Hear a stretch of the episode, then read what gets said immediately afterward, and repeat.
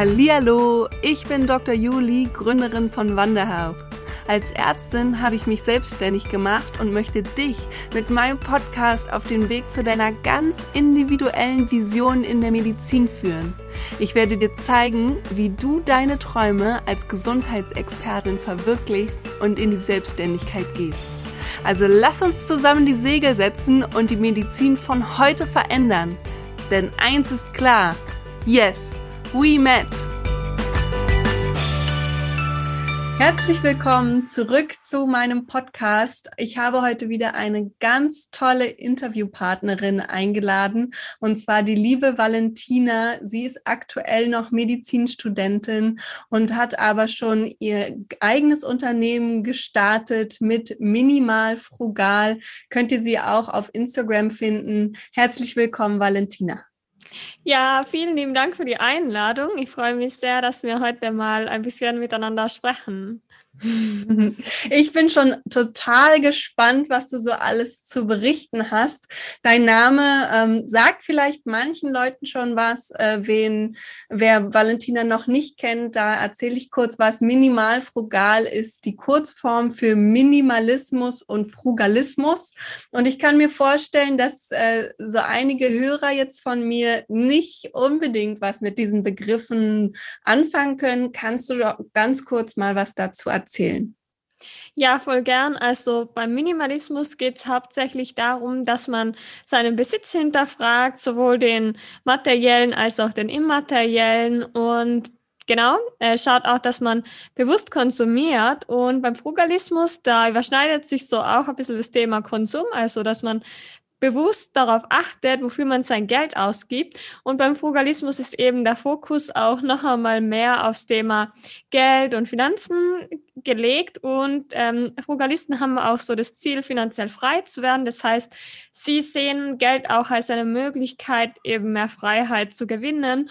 Und ja, deswegen so diese beiden Lebensstile passen eigentlich sehr gut zusammen. Und ja, es geht im Grunde genommen einfach darum, ein bewussteres Leben zu führen und generell auch ein glücklicheres und ja, eines mit mehr Freiheit. Und erzähl doch mal zu deinen Anfängen. Wie bist du dazu gekommen? Also gerade Frugalismus äh, gibt es ja auch noch gar nicht so lange, äh, zumindest den Begriff dazu. Hm, was hat dich dazu gebracht? Du bist ja nun mit 23 Jahren noch sehr jung und auch noch im Studium. Es ist also ja grundsätzlich, wenn man sich das mal so überlegt, noch nicht der Punkt angekommen, wo man sagt, du musst jetzt mal auf Rente sparen oder so und äh, du bist kurz davor, ähm, kein Geld mehr zu verdienen, sondern du fängst ja gerade erst an. Ja, spannende Frage. Also ich muss sagen, bei mir hat sich das alles so im Laufe der Jahre entwickelt und ich muss sagen, der erste ausschlaggebende Punkt war, glaube ich, so, dass sie mir eigentlich mal ein, ein Auto kaufen wollte. Das war nach der Matura, also nach dem Abitur. Und da wollte ich eigentlich eben auf ein Auto sparen, aber habe mir dann gedacht, okay, eigentlich brauche ich gar kein Auto. Ich wohne eh in der Stadt und die öffentlichen Verkehrsmittel sind super. Ich werde studieren, da brauche ich kein Auto. Und dann habe ich aber schon ein bisschen was angespart gehabt. Und dann habe ich mir gedacht, hm, was mache ich jetzt eigentlich mit dem Geld? Habe dann äh, keine konkrete Idee gehabt, aber ich habe halt neben dem Studium immer geschaut, dass ich ein paar Nebenjobs habe und ähm, dass ich halt irgendwie Geld dazu verdiene und ich habe auch noch daheim wohnen können, weil ich eben in derselben Stadt studiert habe, wie ich davor auch gewohnt habe. Und ja, dadurch konnte ich dann immer ein bisschen Geld dankbarerweise zur Seite legen. Und dann ähm, habe ich mir irgendwann gedacht, was mache ich jetzt eigentlich damit? Aber ich habe halt auch gemerkt, okay, dieses Geld auf der Seite zu haben, ist eigentlich voll cool, weil dadurch habe ich immer sagen können, okay, ich fahre jetzt auch äh, mit in den Urlaub oder wir können spontan dies und jenes machen. Und da habe ich gemerkt, dass es einem schon auch viel Freiheit geben kann. Und dann bin ich aber auch irgendwann zufällig über ein YouTube-Video aufmerksam geworden auf das Thema Frugalismus und finanzielle Freiheit. Und das hat mich dann so begeistert, weil früher, da war ich halt auch voll gern shoppen und ich habe früher immer gedacht, so, man kann sein Geld irgendwie nur für irgendwelche Besitztümer ausgeben, also für Kleidung, für Schminke und was Gott, was alles, die da immer so gekauft habe. Ja, und dann habe ich gemerkt, okay, das ist eigentlich gar nicht so. Man kann sein Geld eben auch eintauschen in mehr Freiheit, mehr Freizeit, indem man eben passive Einnahmequellen aufbaut. Und ja, dann, dann war ich Feuer und Flamme für das Thema und ich habe eben auch gemerkt, okay, je früher früher ich mich eben mit, damit beschäftigt, desto früher kann ich auch eine gewisse Freiheit erreichen. Und ja, mir war es auch irgendwie, dadurch, dass ich sehr viele Interessen habe, immer wichtig, dass ich ja, selber entscheiden kann, wie mein Tag gestalten kann oder dass sie mir halt auch mehrere Optionen so irgendwie offen halt. Ich denke, da sprichst du ganz vielen aus der Seele, dass man gerade mit Geld äh, sich ja auch eine gewisse Freiheit erkaufen kann. Mm Allerdings ist es ja gar nicht so einfach, äh, dieses Geld zusammenzuhalten. Und du hast jetzt schon gesagt, äh, du hast auf das Auto gespart und dann dachtest du dir so, ja, was mache ich denn eigentlich mit dem Geld? Und ich glaube, so einige Hörer würden jetzt auch denken, ja, da habe ich tausend Ideen, was ich mit meinem Geld anfangen könnte. Ähm, und äh, es würde nicht unbedingt auf dem Konto bleiben. Hast du denn ein paar Tipps und Tricks, die du mit meinen Hörern teilen könntest, ähm, wie du das mit dem Sparen machst? Ja, also bei mir war das am Anfang auch noch so, dass ich sehr viel gekauft habe, aber bei mir, also ich habe dann auch mehr und mehr Leuten irgendwie gefolgt oder zumindest war es so, dass über Social Media die Leute, denen ich gefolgt bin, die haben sich auch mehr so mit Minimalismus beschäftigt und weniger Konsum und so. Und ich glaube, da bin ich dann auch so ein bisschen reingerutscht in das Thema. Und da, glaube ich, ist es sehr sinnvoll, dass man einfach mal so sein Konsumverhalten hinterfragt. Also, dass man mal schaut, warum konsumiert man eigentlich? Was steckt da dahinter? Bei mir war zum Beispiel einfach das voll das große Hobby und irgendwie da, ja, teilweise auch einzige Zeitvertreib, was eigentlich schon ziemlich heftig ist. Ähm, und das ist, finde ich, ganz wichtig, weil wenn man das einmal so richtig hinterfragt, dann fühlt sich das Sparen auch nicht mehr wie irgendeine Einschränkung oder irgendwie was an, was Verzicht ist, sondern dann findet man einfach auch andere Möglichkeiten, wie man schon eine Zeit haben kann. Zum Beispiel bei mir ist es dann eben eher das Wandern und die Natur, die jetzt viel mehr genießt. Und ansonsten kann ich es auch voll empfehlen, einfach mal alle Ausgaben aufzuschreiben und da wirklich so ein Haushaltsbuch zu führen, auch wenn das wirklich nicht toll klingt und man sich denkt, ja, das ist jetzt das Letzte, worauf ich Lust habe. Aber wenn man das einfach mal ein paar Monate macht, dann ist das schon voll der Unterschied, finde ich. Und dann kann man auch schauen, okay, welche Ausgaben kann man streichen, ohne dass man jetzt wirklich auf was verzichtet. Also wenn man jetzt weiterhin gerne essen gehen will, wie ich zum Beispiel, dann ist es, finde ich, falsch, jetzt genau da zu sparen, sondern lieber irgendwelche Abos kündigen, die man nicht braucht und so. Und dann, ja, glaube ich, ist es einfach, also das finde ich halt voll wichtig, dass einfach jeder schaut, okay, wo kann ich sparen, ohne dass die irgendwie was Negatives davon verspüren, sondern dass man wirklich individuell vorgeht und was für den einen ein toller Spartipp ist, vielleicht für den anderen nichts und umgekehrt.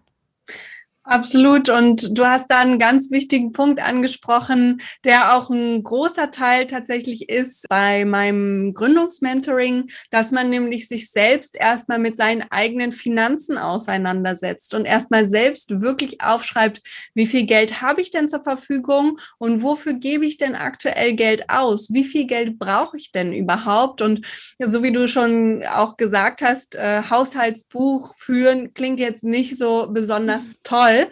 Ja, aber als ich diesen Schritt mal gegangen bin und es tatsächlich schwarz auf weiß gesehen habe, diese Zahlen, habe ich erst mal festgestellt, wie reich ich eigentlich bin, ja. Ähm, und Reichtum ist ja auch immer was, wenn man jetzt über Geld spricht und über die Finanzen, was ja auch immer im Kopf anfängt. Mhm. Ähm, aber man muss eben für sich selbst entdecken, ähm, dass man genug Geld hat. Und zwar grundsätzlich genug Geld äh, für das, was man machen möchte. Und ich finde, das hast du auch so super gut auf den Punkt gebracht. Wenn du einen bestimmten Plan hast und ein bestimmtes Ziel, dann findest du immer einen Weg dorthin. Und äh, wie du das erreichen möchtest. Und dann kann es eben sein, dass du andere Dinge, die du ähm, nicht so dringend brauchst, einstellst, damit du auf dieses andere Ziel drauf äh, hinsteuern kannst. Und das ist definitiv auch so, was ich mit ähm, teile mit dir und unterstreichen kann auch nochmal an der Stelle, ähm, dass es total notwendig ist, das einfach mal diese Zahlen aufzuschreiben. Ja, voll. Und ich finde, du sagst da auch einen wichtigen Punkt. Also das Ziel ist überhaupt, denke ich, auch eines von den wichtigsten Sachen, weil sonst, wenn ich jetzt dieses Ziel auch nicht hätte, dann würde ich mir vielleicht auch fragen, ja, warum mache ich das eigentlich? Und dann sieht man in dem Ganzen vielleicht einfach wenig Sinn auch. Und ja, das Ziel motiviert einen dann nah dran zu bleiben. Hm. Und bei Frugalismus ist es ja jetzt so, ich habe das tatsächlich auch einfach mal äh, bei Google in die Suchmaschine eingegeben und dann ein bisschen was zu gelesen, weil ich zugegebenerweise auch vorher gar nicht so viel dazu kannte. Und da stand nun mal auch, dass es bei Frugalismus so ist, dass bis zu 70 Prozent äh, des ähm, der Einnahme gespart wird. Kannst du da irgendeine Sparrate nennen, die du für sinnvoll hältst oder die du empfehlen kannst? Ja, also ich finde, da ist es so, dass man davon ausgehen sollte oder man sollte sich mal die Frage stellen, okay, bis wann will man denn finanziell frei werden? Weil abhängig davon kann man dann auch die Sparquote definieren. Ich persönlich denke mir aber auch so, ich will meine Sparquote jetzt nicht unbedingt irgendwie nach oben begrenzen, weil jetzt zum Beispiel zu Corona ist es ja auch so, man hat eh nicht viel machen können, Urlaube und so sind ins Wasser gefallen und dann habe ich mir gedacht, okay, dann spare ich jetzt einfach mal alles, äh, was ich eben nicht irgendwie anderweitig ausgeben will. Und dann kommen aber sicher auch wieder Zeiten, wo ich höhere Ausgaben habe und durch Urlaube und so wieder mehr Geld ausgib. Und ja, da gibt es auch wirklich tolle Rechner und Seiten, auch zum Beispiel bei frugalisten.de slash Rechner. Da kann man auch zum Beispiel anschauen, wie lange es dauert, bis man finanziell frei ist, mit, je nachdem, welche Sparquote man hat. Und da ist es zum Beispiel so, bei einer 50-prozentigen Sparquote sind so ungefähr 16 bis 17 Jahre und bei einer 70-prozentigen Sparquote sind so ein bisschen weniger als 10 Jahre. Ähm, natürlich kommt es dann aber auch wieder auf die Rendite drauf an. Also ihr könnt euch gerne den Rechner anschauen, der ist wirklich voll gut.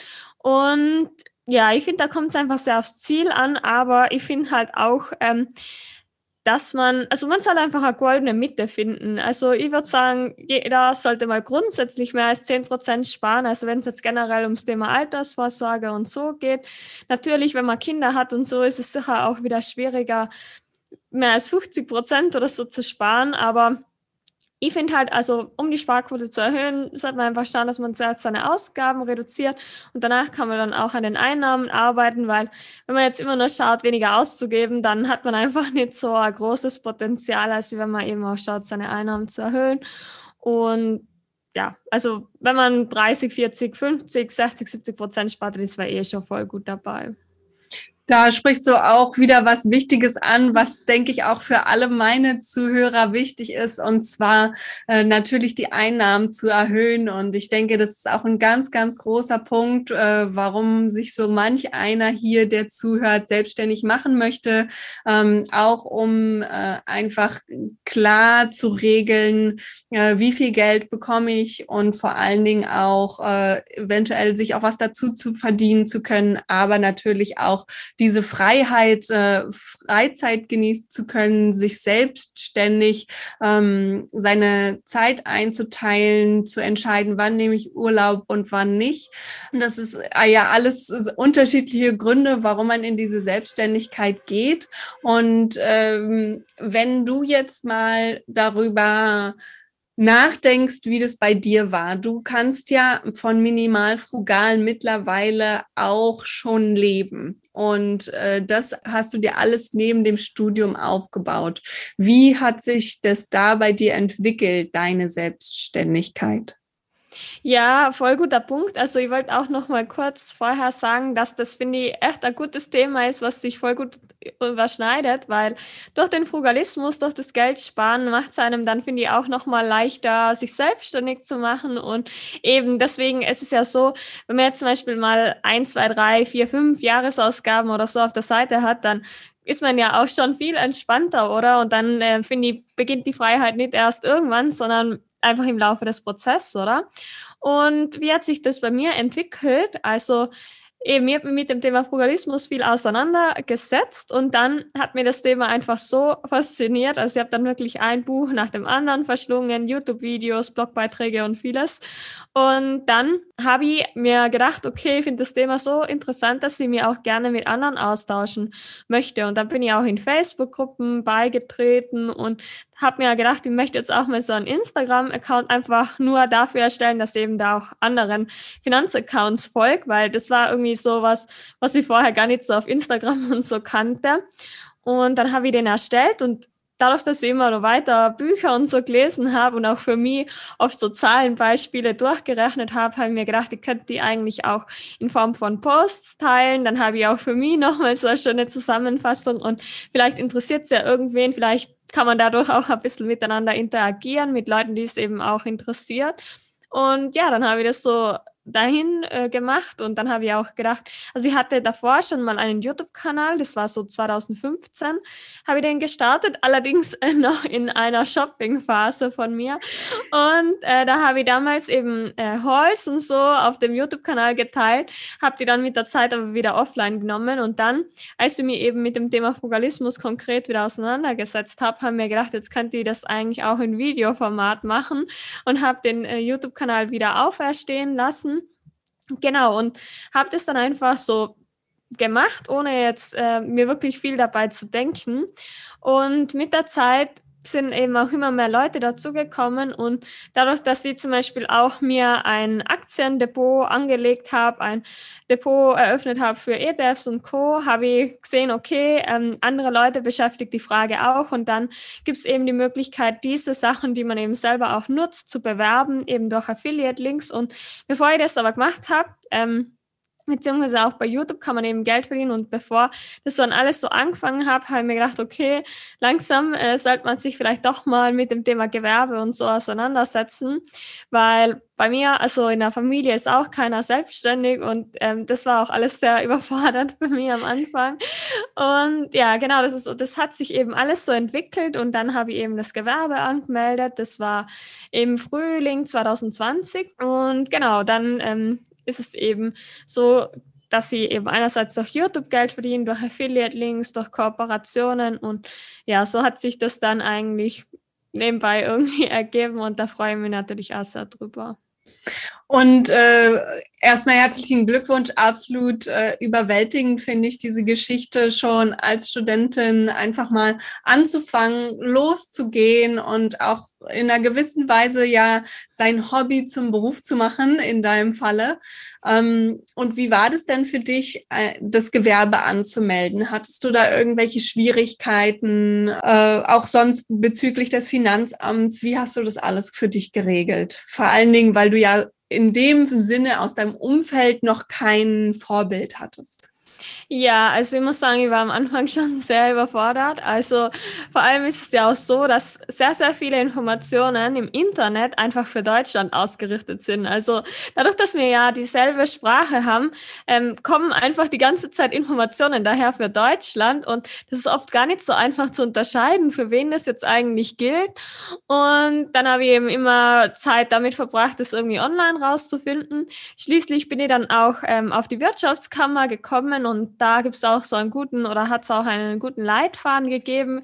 Ich habe dann auch mal bei so einem, ähm, ich weiß nicht mehr genau, wie das geheißen hat, aber es war so eine Gründerveranstaltung auch von, von der Wirtschaftskammer aus eben. Das war kurz vor Corona und da habe ich dann auch ähm, teilgenommen und habe dann eben auch mir da nochmal ein paar Informationen geholt und das war auch, finde ich, sehr hilfreich. Und ich habe dann auch, also das war einmal war eben dieses äh, Event quasi und dann ein paar Tage später hab ich, bin ich dann nochmal hingegangen und habe das Gewerbe angemeldet, obwohl ich es auch online machen hätte können, aber irgendwie war mir das dann doch in Person nochmal ein bisschen sympathischer. Und in Österreich ist es dann so, dass man sich nach dem Gewerbe anmelden beim Finanzamt melden muss und auch bei der ähm, Krankenversicherung beziehungsweise bei der generellen Sozialversicherung.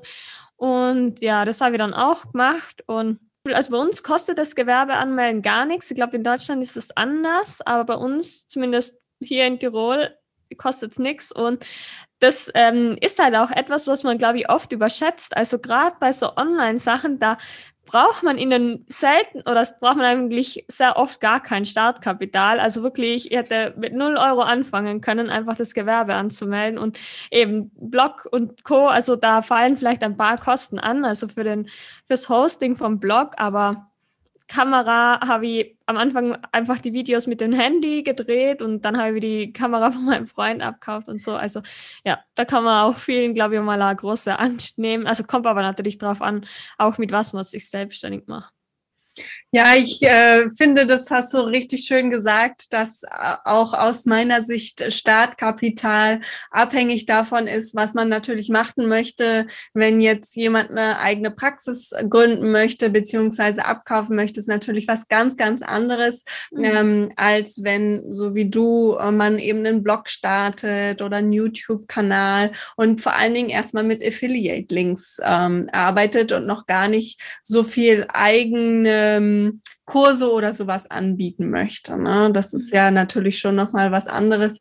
Aber äh, ich bin auch absolut überzeugt, man kann mit deutlich weniger starten, als manche das immer so im Kopf haben und Angst davor haben und denken, ja, aber dann muss ich ja noch dieses und jenes. Und das stimmt aber alles häufig nicht. Aber du hast schon recht. Also in Deutschland muss man fürs Gewerbe zur Anmeldung Geld bezahlen, aber auch das ist unterschiedlich von von Bundesland zu Bundesland, ähm, wo und wie das ist. Aber ansonsten ist es dasselbe Prinzip auch. Wir müssen dann zum Finanzamt gehen, wir brauchen eine Steuernummer.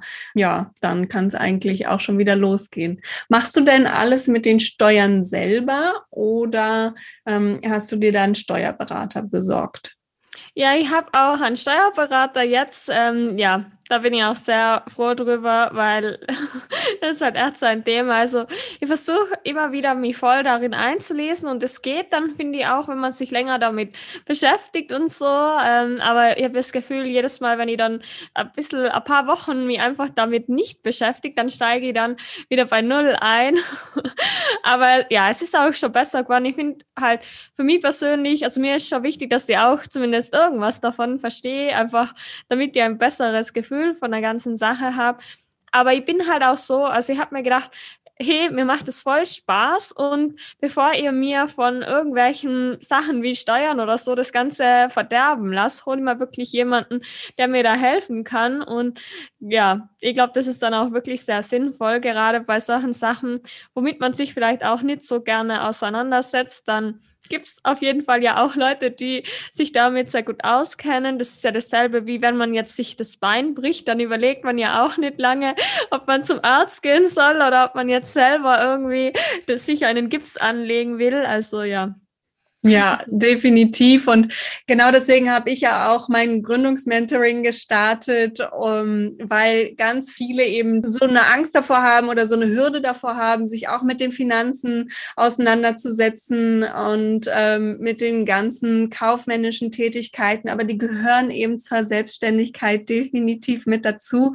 Und ich finde auch in Gemeinschaft macht es viel mehr Spaß. Also wir machen das dann auch gemeinsam. Wir haben dann auch so Umsetzungs Tage. Und wenn man weiß, die anderen sitzen gerade auch genau an diesen Formularen und man kann sich da gegenseitig unterstützen, das macht natürlich viel mehr Laune, als äh, wenn man das Formular zum zehnten Mal zurückbekommen hat, so wie es bei mir nämlich häufig war und dann immer die Frage war, ja, was machen Sie denn da jetzt eigentlich? Haben wir nicht verstanden? Können Sie es nochmal formulieren? Und ich dachte mir nur so, oh.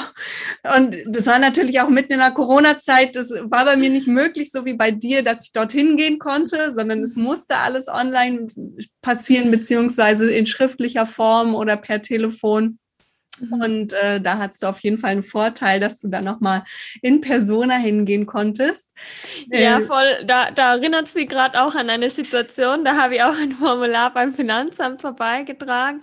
Und dann habe ich noch eine Frage gestellt. Ich weiß nicht genau, was die Frage war, aber halt, so ob das quasi schon passt, wenn dies und jenes. Und dann ist einfach nur irgendeine patzige Antwort zurückgekommen und denkt mal so, keine Ahnung, also für was sind jetzt diese Leute da? Ich habe gedacht, so, also weißt du, ich meine, bei so einer Beratungssache, äh, da kann man doch vielleicht einfach irgendwie eine, also es war jetzt keine großartige Frage, nichts, was irgendwie ausführliche Antworten oder so gebraucht hätte, aber man fühlt sich halt wirklich so, oh Gott, oh Gott, was macht man da jetzt? Ist man jetzt, stürzt man sich jetzt selber ins Unglück? Und ja, da denke ich, ist es auf jeden Fall voll hilfreich, wenn man einfach ähm, da auch fixe Ansprechpartner hat, gerade wenn man eben, so wie ich jetzt einfach in seinem Umfeld keinen hat, der was sich mit dem Thema auseinandergesetzt hat. Definitiv. Ähm, aus deiner Community kam ja auch unter anderem die Frage, was denn jetzt die sinnvollste Gründungsform ist, also die sinnvollste Rechtsform auch für die Gründung eines Unternehmens, äh, gerade auch aus steuerlicher Sicht. Ähm, welches hast du denn für dich gewählt? Also ich habe ein Einzelunternehmen angemeldet, ähm, ja, vor allem aus dem Grund eben, dass ich das allein gestartet habe und genau, sonst kommt es natürlich auch darauf an, ob man das jetzt zu mehreren machen will, dann, dann eignet sich das natürlich wieder nicht. Aber ja, ich habe auch, ähm, also da, als ich es äh, gegründet habe, habe ich mir nichts überlegt bezüglich GmbH, aber natürlich ist es auch etwas, womit man sich dann vielleicht im Laufe der Zeit auch mehr auseinandersetzen kann. Wenn man jetzt zum Beispiel höhere Umsätze hat, wenn man vielleicht ganz geringe Ausgaben hat oder irgendwie an bestelle einen bestimmten Geschäftszweig, wo das vielleicht auch nochmal mehr Sinn macht. Aber ja, ich habe mich auf jeden Fall für Einzelunternehmen entschieden und bisher bin ich damit auch sehr zufrieden. Ist halt auch wirklich ziemlich einfach, ähm, hat natürlich dann auch wieder Vorteile im Hinblick auf die Buchhaltung, weil bei so einer GmbH, hat man dann auf jeden Fall auch wieder mehr Aufwand. Das stimmt. Also ich erkläre es mal kurz für alle die, die damit noch nicht so viel ähm, sich vorstellen können. Also es gibt dann die doppelte Buchführung, die man dann braucht. Und auch das ist alles kein Hexenwerk. Also letztendlich ist das auch machbar. Ähm, aber es stimmt schon, es ist im ersten Schritt erstmal ein bisschen komplizierter und auch nicht unbedingt, äh, so wie du schon richtig angesprochen hast, womit man starten muss, wenn man sowieso auch als Einzelunternehmer ähm, beginnen kann.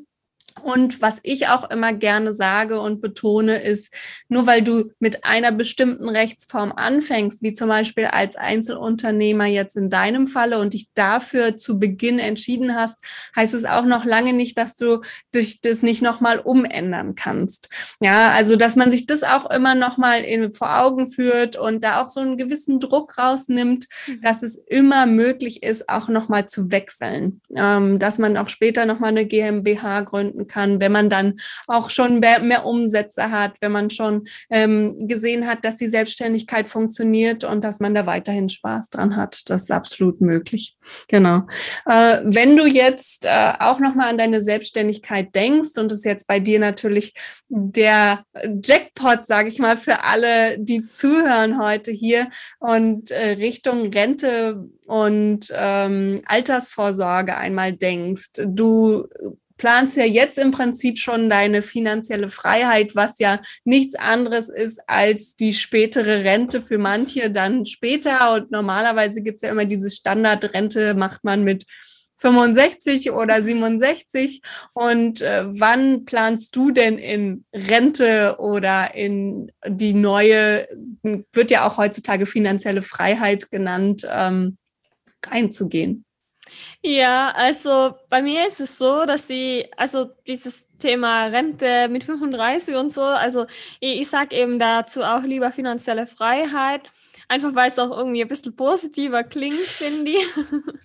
ähm, ja, ich habe auf jeden Fall das Ziel, so mit 35 finanziell frei zu sein. Das heißt, oder soll aber nicht heißen, dass ich dann nicht mehr arbeiten will oder so, sondern es ähm, steht einfach mehr so im Vordergrund, dass ich einfach dann meine ganzen Ausgaben durch passive Einnahmen decken kann. Also das ist eigentlich so ähm, was ich unter dem Ziel vor allem verstehe. Aber ich glaube eben nicht, dass das jetzt so ein harter Cut wird, dass ich auf einmal aufstehe und dann irgendwie die Zahl am Konto oder am Depot sehe und dann ähm, mein ganzes Leben sich ändert. Und ja, ich habe einfach vor, mein Leben jetzt auch schon zunehmend immer mehr so zu gestalten, wie ich das eben möchte, weil ich finde eben, dass auch der Weg dorthin Spaß machen muss. Und es macht, finde ich, keinen Sinn, da jetzt äh, jahrelang auf etwas hinzusparen und irgendwie keine Freude mehr am Leben zu haben oder so. Das wäre dann ja auch schade. Aber in Österreich zum Beispiel ist es auch so, dass man auch als Selbstständiger weiterhin in die gesetzliche Pensionskasse einzahlen mhm. muss. Also leider kann man sich davon nicht verabschieden verabschieden. Ähm, ja, deswegen ich zahle auch weiterhin oder zumindest jetzt auch noch weiterhin trotz der Selbstständigkeit in diese Pensionskasse ein. Das ist halt dann einfach noch als zusätzliches äh, gut zu werten. Ich meine, keine Ahnung, ich glaube jetzt zwar nicht daran, dass sie davon nochmal was sehen werden, auch wenn jetzt in Österreich nochmal das Thema Rente oder Pension noch deutlich besser ist als in Deutschland, zumindest zum jetzigen Zeitpunkt, aber eben, wer weiß, was in 50 Jahren oder so ist. Und genau, also ich will einfach durch dieses Thema Geld sparen, anlegen und so mir immer mehr diese Freiheit aufbauen. Zusätzlich, also ich, ich sehe das eigentlich wie so zwei Punkte. Also einerseits kann man sich ja durch die Selbstständigkeit schon sehr, sehr viel Freiraum auch erschaffen. Kommt natürlich auch wieder voll aufs Geschäftsmodell drauf an, ob das jetzt eher ortsunabhängig ist, zeitabhängig oder nicht. Und andererseits aber finde ich es auch wichtig oder sinnvoll, wenn man darüber hinaus noch schaut, dass man immer Geld eben zur Seite legt, damit man sich, auch wenn man vielleicht irgendwann keinen Spaß mehr hat an Selbstständigkeit oder an dem, was man eben gerade so macht, dass man dann auch sagen kann, okay, ich mache mir jetzt vielleicht in einem anderen Bereich selbstständig oder ich, keine Ahnung, gehe mal ein Jahr auf Weltreise oder was auch immer. Ja. Ich finde, da sprichst du auch wieder was Interessantes an. Und zwar, äh, was ich gerade auch mit dem Thema Investieren und ähm, finanzielle Freiheit bedeutet ja auch immer, was du vorhin schon angesprochen hast, dass es abhängig ist davon, äh, welches Depot man eröffnet, äh, welche Rendite man dann letztendlich auch rausbekommt. Und dann ist ja aber automatisch immer das Geld, was ich investiert habe, für einen bestimmten Zeitraum, für den Zeitraum des Investments blockiert, sage ich mal. Dann kann ich ja nicht einfach sagen, ich nehme das jetzt raus, weil ich gehe jetzt auf Weltreise, weil dann würde das Geld ja fehlen für, für die Sparrate und für den Zinssatz. Welches Geld investierst du und welches Geld behältst du auf anderen Konten, womit du dann eben auch sagen kannst, ich gehe jetzt mal auf Weltreise? Ja, also ich bin generell irgendwie voll der Freund von hohen Rücklagen. Also das ist etwas, auch wenn mir natürlich dadurch viel Rendite entgeht, ähm, besser wäre es natürlich für die Rendite, wenn ich das irgendwie alles anlegen würde. Also alles eh nicht, aber also ein bisschen sollte man ja immer auf der Seite haben. Aber ähm, ja, ich bin einfach ein großer Fan davon, höhere Rücklagen zu haben, einfach um eben, wie du auch sagst, flexibler sein zu können was das Thema Weltreise angeht oder man weiß ja nie, vielleicht hat man auch irgendwann Projekte in die selbstständige Richtung geplant, die vielleicht doch auch mehr Startkapital benötigen oder so. Und ähm, genau, deswegen bin ich eher Fan davon, da vielleicht noch sich ein bisschen zurückzuhalten mit dem Investieren. Ähm, inwieweit man das aufteilt, ist auf jeden Fall eine gute Frage. Also ich würde halt zum Beispiel sagen, dass wenn man jetzt vorhat, in weniger als zehn Jahren irgendwie fix eine Weltreise zu machen, dass man dann schaut, dass man das Geld auf jeden Fall nicht investiert. Und ähm, ja, dann damit eben lebt, dass man halt weniger Rendite erzielt. Aber es ist halt eh so, dass wenn man in so kurzer Zeit finanziell frei werden will, dann macht auf jeden Fall dieses Geld, das man investiert, nochmal einen größeren Unterschied als wie jetzt die Rendite, die man darauf bekommt. Einfach weil, also auf lange Zeiträume macht es auf jeden Fall voll den großen Unterschied mit der Rendite, aber in so kürzeren Zeitraumen, da äh, kommt es eben mehr darauf an, wie viel man wirklich schafft zu investieren. Und genau, deswegen ähm, glaube ich, kommt es halt auch immer darauf an, ob man jetzt eher so der sichere Typ ist oder vielleicht auch doch noch risikofreudiger. Aber ich persönlich finde es einfach auch nochmal sinnvoller, wenn man mehr Rücklagen hat. Da kann man auch besser schlafen, finde ich, weil wenn man jetzt zum Beispiel immer nur 50 Prozent von seinem Gesamtvermögen investiert hat und dieses Gesamtvermögen crasht für um 50 Prozent, dann hat man insgesamt nur 25 Prozent weniger gemessen am Nettovermögen und dann ja, kann man natürlich auch diese Kursschwankungen nach unten auf jeden Fall sehr stark begrenzen, jetzt bezogen aufs Nettovermögen.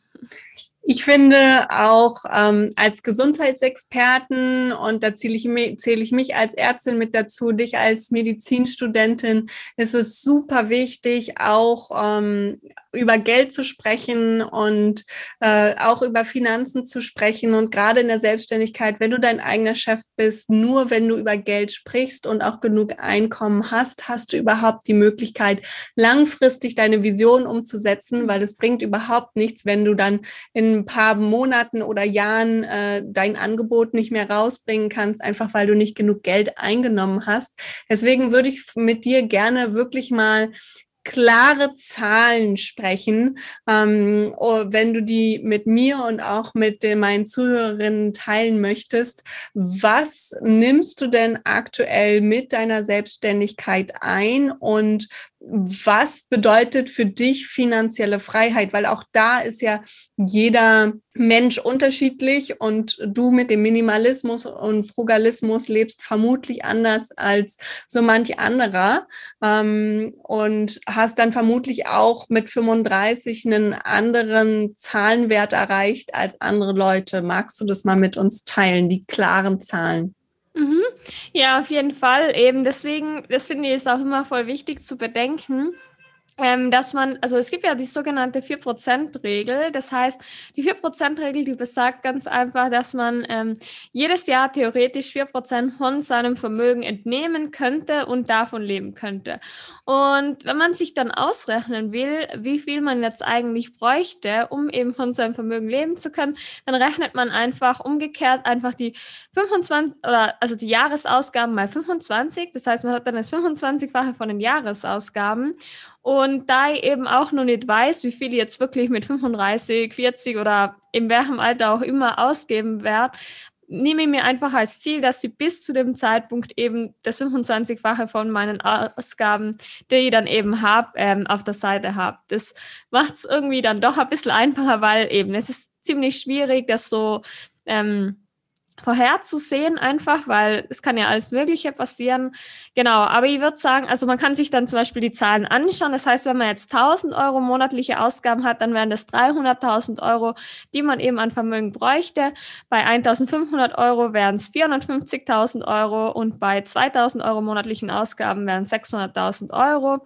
Und ja, bei mir ist es irgendwie sowas da dazwischen, ähm, dass sie eben anstrebt. Genau, und was die Zahlen angeht zur Selbstständigkeit, da ist es wirklich so, dass es von Monat zu Monat sehr stark schwankt. Also das ähm, ist, ist wirklich sehr, sehr stark unterschiedlich. Ähm, ich kann sagen, so von den YouTube-Einnahmen sind es wahrscheinlich oder meistens so zwischen 400 und in den allerbesten Monaten, das war so im, im Winter, waren es über 600 Euro. Ähm, dann durch die Affiliate-Einnahmen ist auch unterschiedlich, ähm, weil da auch unterschiedliche Plattformen immer unterschiedlich gewichtet sein. Aber ich würde sagen, also ganz verschieden, wirklich so zwischen 500 und 2000 Euro war schon auch alles dabei und mit den Kooperationen hängt es auch äh, voll von Monat zu Monat ab. Aber ich würde sagen, meistens ist es sowas im, im unteren bis mittleren vierstelligen Bereich im Monat ungefähr. Aber es es ist wirklich sehr, sehr unterschiedlich, aber man muss ja auch bedenken, ähm, dadurch, dass sie ja eigentlich noch Vollzeit im, im Krankenhaus bin, ist es halt echt so, dass da verhältnismäßig wenig Zeit draufgehen kann, einfach weil ich nur so viel Zeit eben im Krankenhaus verbringe. Ähm, ja, da muss man schon sagen, dass eigentlich schon echt viel äh, möglich ist. Das hast du super gesagt. Den Endsatz möchte ich direkt mal aufgreifen, dass vieles möglich ist, weil jetzt bestimmt auch einige zuhören, die sagen, ja, das möchte ich auch, ich möchte mich auch selbstständig machen. Ähm, was würdest du denen denn empfehlen, wie sie starten sollen?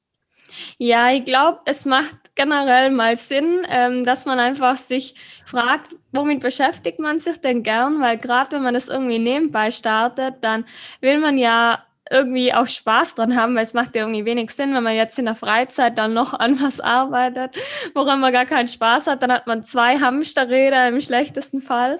Ähm, und eben da glaube ich, macht es auf jeden Fall mal sehr viel Sinn, sich das zu fragen, was macht einem Spaß und vielleicht auch, was sagen irgendwie Leute in der Umgebung, was man gut kann oder so. Da kann man ja vielleicht auch mal drüber nachdenken und dann, glaube ich, ist einfach mal wichtig zu überlegen, wie kann man damit Geld verdienen, was gibt es da so für Möglichkeiten. Da kann man sich ja vielleicht auch mal eine Liste aufschreiben mit potenziellen Einnahmequellen. Also da kann man, finde ich, auch wirklich kreativ werden. Und da, da wird man auch wirklich fündig. Also heutzutage, dadurch, dass man auch online sehr vieles machen kann, glaube ich, kann man auch so, also wenn man jetzt eben gerade so vom klassischen Bes Gesundheitsbereich ausgeht, da gibt es ja sicher auch für viele Leute die Möglichkeit, dass man einfach online auch nochmal was Zusätzliches anbietet, oder? Also, keine Ahnung, vielleicht für Physiotherapeuten irgendwie ihr eigenes Produkt oder so, was vielleicht über einen Online-Shop äh, gekauft werden kann oder auch nochmal Anleitungen. Ähm, weiß nicht, im Ernährungsberatungsbereich vielleicht auch ein Buch oder so, was dann einfach nochmal das Ganze zusätzlich ähm, unterstützen kann. Und ja, auch YouTube-Videos oder so, das ist ja dann auch voll sinnvoll, gerade für Leute in der Selbstständigkeit, da können sie dann auch wieder Traffic generieren und auch auf YouTube irgendwie Geld verdienen. Also ja, das würde ich auf jeden Fall auch machen. Und dann einfach, äh, ja, mal anfangen und äh, genau, dann Dr. Juli fragen.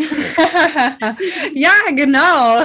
Immer gerne mich fragen, weil ich kann das auch bestätigen, was du gerade gesagt hast. Es gibt so viele Möglichkeiten und gerade auch in meiner Community habe ich einfach schon gesehen, dass so viele Gesundheitsexperten so ganz wahnsinnig unterschiedliche Visionen auch hatten und super, super tolle Ideen. Ähm, und ich finde es einfach so wichtig, dass diese ganzen Ideen auch rausgeposaunt werden und raus in die Welt getragen werden, weil nur so kriegen wir das auch hin, dass unsere Medizin noch viel bunter und noch viel, viel vielfältiger wird. Ähm, mhm. Und das ist mir einfach so wichtig, dass es nicht nur diesen Standardweg gibt aus äh, dem Medizinstudium, in dem du noch jetzt bist, dann rein in die Klinik, ähm, sondern es gibt eben auch die Möglichkeit, dass man sich mit einem YouTube-Kanal oder auch einem Instagram-Kanal selbstständig macht oder so wie du schon gesagt hast, natürlich auch mit Hilfe von Kursen. Auch das ist natürlich eine Möglichkeit. Also da ähm, würde ich mal sagen, sagen, ist der Kreativität auf jeden Fall keine Grenze gesetzt. Ja, voll, auf jeden Fall. Also es gibt so viele Ideen und eben, man kann, also es ist halt so wichtig irgendwie, dass man auch mal ein bisschen aus dem Klassischen rausdenkt, weil es hat natürlich auch für Kunden sicherlich einen großen Vorteil, wenn man vielleicht einfach mal was anderes anbietet, als was eben in der Branche so üblich ist. Also ja, da, da gibt es auch echt gute Beispiele. Also ich weiß nicht, ähm, auch so aus dem Fitnessbereich, ich weiß nicht, ob der Kolja Barkon was sagt, ähm, der von ja. Kopf, genau. Der hat ja auch, ähm, der war ja auch Fitnesstrainer und dann hat er angefangen, als er immer nur dasselbe irgendwie erzählt hat, YouTube-Videos dazu zu drehen und da auch nochmal das Ganze neu aufzurollen. Und da, wie du gesagt hast, sind der Kreativität keine Grenzen gesetzt. Genau. Kannst du dir denn vorstellen, aktuell studierst du ja noch ähm, und machst deine Selbstständigkeit parallel. Wenn du dann fertig bist mit dem Studium, weißt du schon, wo du da deinen Fokus dann drauf setzen möchtest? Möchtest du eher weiter in der Medizin tätig sein oder möchtest du dich eher auf deine Selbstständigkeit mit minimal frugal konzentrieren? Ja, so also am liebsten wäre mir eigentlich so eine Mischung. Also ich bin eigentlich manchmal denke ich mir so, ich möchte eigentlich mehr Fokus, aber dann bin ich doch irgendwie so jemand, der gerne einfach verschiedene Sachen auch macht, weil mir die Abwechslung voll Spaß macht.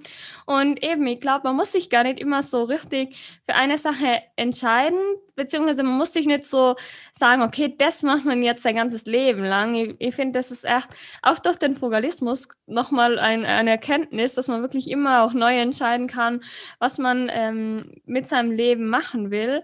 Und ich könnte mir eben vieles vorstellen. Also ich möchte auf jeden Fall weiterhin minimal mal frugal betreiben, einfach weil es mir auch mega Spaß macht. Und ja, ich habe mir auch gedacht, ich nehme mir jetzt auf jeden Fall mal ein Jahr Zeit, das einfach alles so auszuprobieren. Dann könnt ihr mir auch gut vorstellen, irgendwie nebenbei vielleicht noch Erste-Hilfe-Kurse oder so zu geben. Das habe ich vor Corona auch schon gemacht. Dann ist Corona gekommen, dann war es vorbei. Ähm, ja, ich würde aber auch mega gern eben mehr so in dieser präventiven Sache arbeiten, eben so Erste-Hilfe-Kurse, vielleicht auch Impfen oder so, das sind halt alles auch nochmal positivere Seiten von der Medizin, die ich eigentlich sehr unterstützenswert auch finde. Und ja, ansonsten habe ich eben noch so viele Interessen. Ich weiß gar nicht, ähm, ob ich das in meinem Leben alles noch unterbekomme, aber ja, ich hoffe schon. Noch bist du ja jung, Valentina. Da hast du noch genug Jahre, da bin ich mir ganz sicher. da wird schon noch was kommen. Was mir vorhin noch aufgefallen ist, ist, dass du ja deinen YouTube-Kanal gestartet hast mit dem Fashion-Blog äh, oder Fashion Halls und jetzt in diesen Minimalismus reingegangen bist. Das ist, sind ja zwei absolut konträre Welten. Das würde mich auch nochmal interessieren, was da für ein Mindshift bei dir entstanden ist und vor allen Dingen auch wie der entstanden ist. Manche holen sich ja dafür auch Coachings, ähm, manche lesen Bücher. Kannst du da irgendwas zu sagen und vielleicht auch empfehlen? Mhm. Ja, also bei mir war das echt so, dass sie durch Social Media auch immer mehr so auf das Thema Minimalismus aufmerksam geworden bin. Und ich muss auch sagen, also ich habe zu der Zeit irgendwie Tirol oder halt so die, die Umgebung mehr für mich entdeckt, weil damals hat die, also früher hat die eigentlich nur ein Öffi-Ticket für die Stadt, für Innsbruck. Und dann kann ich mich erinnern, da war gerade so die Phase, dass man irgendwie nur 50 Euro im Monat mehr zahlen musste und dann hat man eben im ganzen Land herumfahren können mit allen Öffis und das habe ich dann cool gefunden und habe mir gedacht, okay, das mache ich mal. Und dadurch, dass wir früher auch nie ein Auto hatten, war ja irgendwie die meiste Zeit so in der Stadt festgeklebt und wahrscheinlich bin ich deswegen auch oft shoppen gegangen. Und dann bin ich eben immer so rumgefahren, habe die ganzen Seen entdeckt und so, ähm, obwohl ich eigentlich eh schon ewig da wohne. Und ja, dann hat mir das voll gut getaugt und dann ähm, ist es mehr und mehr so gewesen, dass ich eben in der Freizeit nicht mehr shoppen war, sondern eben unterwegs und so. Und dann ja, habe ich eben auch gemerkt, okay, das Geld auf der Seite haben ist eigentlich auch voll sinnvoll, weil dann musste man nicht unbedingt irgendwelche Kleidungsstücke kaufen, sondern kann man irgendwie auch Urlaube oder so kaufen oder ich spare das Geld einfach nur.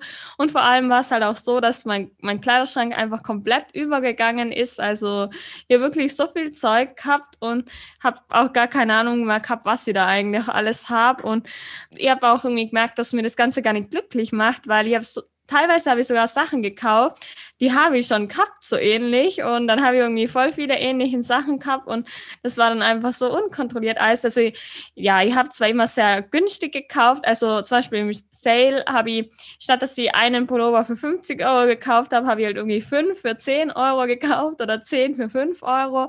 Und das war dann halt alles so unkontrolliert und irgendwann habe ich gedacht, das macht alles keinen Sinn mehr. Und ja, dann hat sich diese Entwicklung so ergeben. Aber das war wirklich ein Prozess, der ist ziemlich lang gegangen. Also schon Monate oder vielleicht teilweise auch Jahre. Hm, kann ich absolut nachvollziehen. Und wenn du jetzt äh, darüber ähm, nochmal nachdenkst in den Anfängen, als du dann auch dich mehr damit auseinandergesetzt hast, äh, das Geld zu sparen beziehungsweise auch zu investieren. Wie hast du für dich entschieden, wo du rein investierst ähm, und was machst du da genau? Mhm. Ja, also beim Investieren, da war es ziemlich ähnlich wie bei der Selbstständigkeit, weil da war ich auch irgendwie so auf mich allein gestellt. Also in meiner Familie, da hat nie jemand darüber gesprochen oder so. Und auch in meinem Umkreis unter Studenten war das eigentlich auch nie ein Thema wirklich. Und dann durch das auf das Frugalismus aufmerksam werden, habe ich eben zum ersten Mal mich mit dem auseinandergesetzt und am Anfang muss ich zugeben, habe ich auch ziemlich Respekt davor gehabt. Also ich habe mir dann auch überlegt, ob es nicht irgendwie anders geht, ob ich jetzt wirklich mein Geld investieren muss oder ob es nicht doch irgendwie mit einem Sparbuch oder Girokonto möglich ist. Ja, und dann habe ich ganz viele Bücher dazu gelesen von Gerd Kommer, Madame Moneypenny, Bodo Schäfer und ja, auch YouTube-Videos dazu angeschaut, Blogs gelesen, dann eben auch ähm, über Instagram mehr darüber erfahren und ja, wo ich mich dann mehr mit dem Thema auseinandergesetzt habe, hat es auch, finde ich, viel mehr Sinn gemacht. Also zum Beispiel habe ich mich dann auch als erstes gleich mal mit ETFs auseinandergesetzt und ja, wenn man sich da näher einliest, dann finde ich, macht das auch voll Sinn. Nur am Anfang hört sich das halt alles so, so kryptisch an und ja, man hat irgendwie gar keine Ahnung, wo man anfangen soll. Aber dann, als ich eben erfahren habe, okay, man kann jetzt irgendwie bei einem ETF einfach mal in tausende Unternehmen investieren, dann hat sich das für mich voll logisch angefühlt, aber es waren auch einige Sachen in meinem Kopf, wo ich mir gedacht habe, wie soll das funktionieren? Zum Beispiel habe ich immer so die Frage gehabt, ja, was passiert dann eigentlich mit der Sparrate? Muss sie dann jetzt von jetzt an jeden Monat mein Leben lang gleich viel einzahlen? Also da waren auch so Sachen, wo ich mir gedacht habe, hm, aber ja, dann ähm, hat es ewig gedauert, bis ich endlich mal diesen ETF-Sparplan erstellt habe. Und seit der erstellt ist, läuft es wirklich automatisch vor sich hin. Und es macht mir auch mittlerweile voll Spaß, mich mit dem Thema auseinanderzusetzen. Und es ist halt einfach so, so einfach. Also am Anfang wirkt es alles so kompliziert, aber also das, das geht wirklich. Also das ist nichts, was man nicht versteht oder was irgendwie wirklich nur irgendwie wenigen Menschen vorenthalten wird, nur wenige, die das irgendwie kapieren können oder so. Und seit ich diese ETF-Sparpläne erstellt habe, habe ich mich vielleicht ein bis zwei Stunden noch damit wirklich äh, konkret auseinandergesetzt. Also das ist wirklich ein verschwindend geringer Zeitaufwand. Und ja. Also, äh, liebe Zuhörerinnen, äh, hier an der Stelle absolut wahr, was Valentina gesagt hat. Ich habe mich auch mit äh, ETFs, Sparplänen auseinandergesetzt und am Anfang hatte ich Heidenrespekt davor und dachte, oh mein Gott, äh, das kann ich nie alles durchblicken, aber es ist alles möglich und ähm, aus meiner Sicht auch absolut notwendig, äh, wenn man sich das alles mal in Ruhe durchrechnet, was wir ja in meinem Programm auch tatsächlich machen, in meinem Gründungsmentoring, dass man das dann irgendwann schon für sich entdeckt und auch da, wer dann eben nicht so viel Zeit hat, äh, da hunderte Bücher zu lesen. Auch da gibt es ganz, ganz großartige Coachings. Ähm, du hast jetzt gerade schon Madame Moneypenny angesprochen. Tony Robbins hat auch ein ganz, ganz großartiges Buch dazu rausgebracht. Und da gibt es schon echt schöne Sachen auch heutzutage, die man sich anschauen kann oder beim Coaching mit dabei sein kann. Ähm, ich habe auch tatsächlich immer noch in meinem Hinterkopf, dass ich das äh, auch mal mit anbieten werde. Also let's see. ähm, aber das kann ich mir tatsächlich auch sehr gut vorstellen, weil es mir persönlich unglaublich viel Spaß macht auch und weil ich da großes Potenzial auch drin sehe und denke, dass es äh, sinnvoll ist und allen anderen auch einfach helfen kann. Ja, und ich finde, das ist auch echt so wie beim Thema Steuerberater. Ich finde, es ist einfach voll sinnvoll, wenn man selber nicht mehr weiterkommt, dann ist es auch nichts, was man irgendwie, wo man sich denkt, oh Gott, wie dumm ist man oder so, sondern dann ist es wirklich auch voll sinnvoll, dass man sich da jemanden holt und das gemeinsam macht. Und dann hat man vielleicht auch einfach ein besseres Gefühl bei der ganzen Sache. Und das Wichtigste ist einfach nur, dass man es macht. Und so habe ich mir das auch beim Thema Selbstständigkeit gedacht. Und ja, so möchte ich eigentlich auch weiterhin weitermachen. Also wenn man selber nicht mehr weiterkommt oder auch einfach Input von anderen hören will, dann einfach ähm, ja schauen, dass man sich da auch wirklich diese Hilfe holt. Und das ist einfach so wichtig generell in jeden Lebensbereichen. Das ist nichts, was irgendwie Schwäche zeigt oder sonst was, sondern eigentlich das Gegenteil. Ähm, ja, also das ist wirklich mega sinnvoll dann. Super, super schöne Worte. Ähm, würde ich fast so stehen lassen wollen zum Schluss, aber noch von dir, Valentina, wenn man jetzt mehr von dir erfahren möchte ähm, oder auch sich inspirieren lassen möchte von dir, wie kann man dich finden? Ja, am besten denke ich auf Instagram einfach minimal-frugal oder auch auf YouTube minimal-frugal. Genau, da freue ich mich auf jeden Fall, wenn ihr vorbeischaut. Und vielen lieben Dank auch dir. Also hat voll viel Spaß gemacht und ja, Hat mir auf jeden Fall mega gefreut und vielen lieben Dank auch an alle, die zugehört haben. Und ich hoffe, ihr habt auch was davon mitnehmen können. Da bin ich mir ganz sicher. Ich habe auf jeden Fall viel gelernt und möchtest du zum Abschluss nochmal ähm, an alle Zuhörer und Zuhörerinnen ähm, ein paar Worte richten, die jetzt noch nicht so ganz sicher sind, ob die Selbstständigkeit was für sie ist. Gerade auch als Gesundheitsexperten traut man sich ja nicht unbedingt immer äh, direkt raus und du hast da gezeigt, es ist möglich ähm, mit einem YouTube-Kanal, mit einem Instagram-Kanal. Ähm, möchtest du da nochmal ein paar Worte loswerden? werden, dass die Zuhörer sich auch tatsächlich trauen. Ja, also ich glaube, es macht auf jeden Fall Sinn, sich das Ganze mal durch den Kopf gehen zu lassen. Und dann kann man ja eben auch mit so kleineren Projekten auch nebenbei starten. Also eben, wie du gesagt hast, YouTube-Kanal und Co., dass man einfach schon mal ausprobiert, wie fühlt sich das an, noch was nebenbei zu machen und ja, sich dann auch irgendwie kreative Gedanken dazu machen und vor allem auch sich zu überlegen, was wären denn so die Vorteile von dem Ganzen und natürlich auch die Nachteile überlegen, aber die Nachteile, die kann man eben auch oft äh, beheben, jetzt indem man schaut, dass man Puffer aufbaut oder so und sich da auch eben Leute herbeiholt, die einem da helfen können und auch überlegen, okay, was sind so Vorbilder oder auch mit Leuten sprechen, die sich schon selbstständig gemacht haben, ob sie es wieder machen würden und so. Und ja, ich muss sagen, es hat auf jeden Fall sehr viele Vorteile. Natürlich auch als Angestellter kann man Vorteile haben, aber ich glaube, wenn man selbstständig ist, dann hat man vielleicht doch noch mal ein paar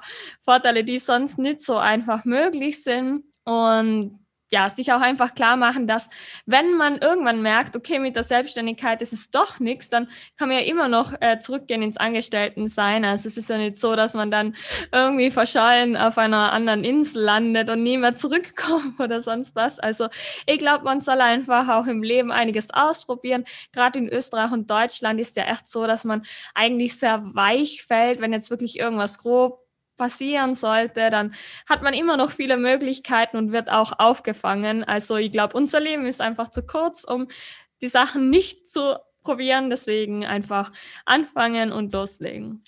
Richtig, richtig schön gesagt. Auch nochmal vielen lieben Dank, Valentina. Und gerade das mit den Vorbildern sich auch zu 100 Prozent so, ich hätte es mir damals, als ich in die Selbstständigkeit äh, gegangen bin, gewünscht, dass mir jemand zeigt, auch aus dem Gesundheitswesen, ja, es ist möglich und du darfst da rausgehen, du darfst dich trauen. Ähm, und genau deswegen bin ich ja hier. Also wenn du jetzt zuhörst und sagst, ja, ich möchte mich auch selbstständig machen, aber ich brauche noch jemanden, jemanden, der mich da ein bisschen mit an die Hand nimmt, dann guck einfach mal bei mir auf der Website vorbei, wanda-health.com. Und vielleicht ist ja auch das Gründungsmentoring was für dich. Ansonsten gibt's da auch schon mal den kostenlosen Finanzfahrplan, den ich für dich aufgestellt habe. Guck ihn dir an und dann arbeiten wir vielleicht bald miteinander zusammen. Ich freue mich auf jeden Fall und jetzt erstmal vielen Dank an dich, Valentina, und alle, alle Infos von Valentina und von mir findest du in den Show Notes. Bis bald. Danke, ciao.